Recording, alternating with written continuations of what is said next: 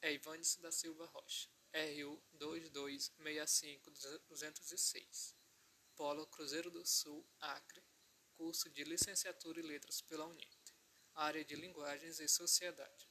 A personagem feminina, tema do podcast, é a história, é a historiadora, professora, psicopedagoga, ambientalista e política brasileira Maria Osmarina da Silva Vaz de Lima, popularmente conhecida como Marina Silva.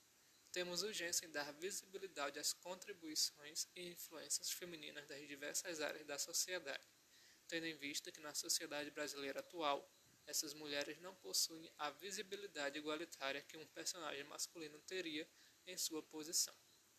As informações sobre Marina Silva foram retiradas do texto Marina Silva, a Filha da Floresta, redigido por Ana Flor na Folha de São Paulo, em 2 de junho de 2010. Marina, 62 anos, nasceu em um dia de inverno acriano, em fevereiro de 1958, tendo a avó Júlia realizado o parto na localidade de Breu Velho, no Seringal Bagaço, distante 70 quilômetros de Rio Branco. Segundo a filha do cearense Pedro Augusto da Silva, que migrou na tentativa de ganhar a vida com a extração de látex, onde casou com Maria Augusta. Enquanto o pai trabalhava nos seringais e a mãe na roça de subsistência, o cuidado dos oito filhos ficava a cargo da avó.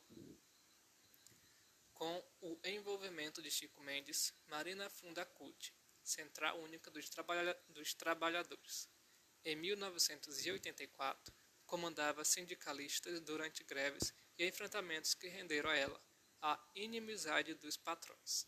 Em 2002, com a eleição de Lula, Marina, novamente senadora, era o nome natural para a pasta do meio ambiente. De um começo pomposo na pasta, seu primeiro cargo executivo, Marina viu seu poder minguar nos cinco anos e meio que se seguiram. O primeiro embate que quase a fez deixar o ministério foi a decisão do governo de liberar o plantio de transgênicos, radicalmente contra, chorou em público. Além de ser bastante criticado por dar excessiva atenção a questões amazônicas e não dimensionar corretamente no primeiro ano a importância de uma reestruturação do licenciamento ambiental, rebatendo e citando o próprio Lula. Eu aprendi com ele que, quando você tem cinco telhas numa casa, você coloca no quarto das crianças. Naquele momento, o que estava sendo colocado como um desafio era diminuir o desmatamento. A diminuição dos índices de, des de desmatamento foi sua principal vitória.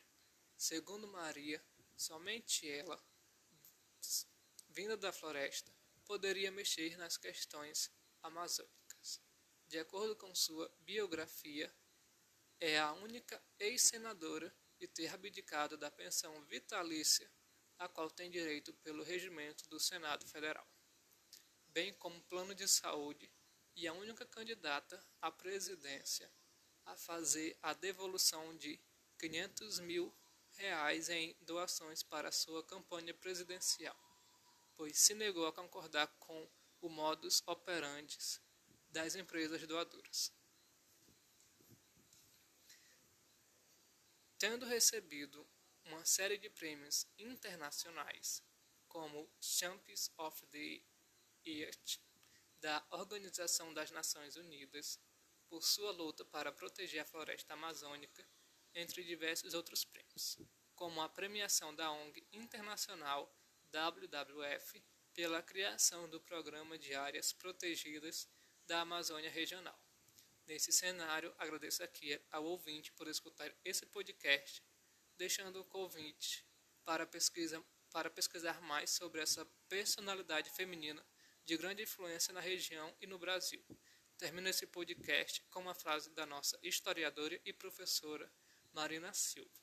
No espaço da fé, a ciência tem todo o acolhimento eu gostaria que a fé tivesse o mesmo acolhimento da ciência.